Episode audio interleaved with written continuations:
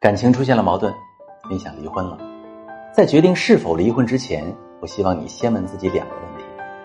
第一个问题，他真的有让你完全无法接受的问题吗？第二个问题，还有没有人会像你和他一样爱你们的孩子？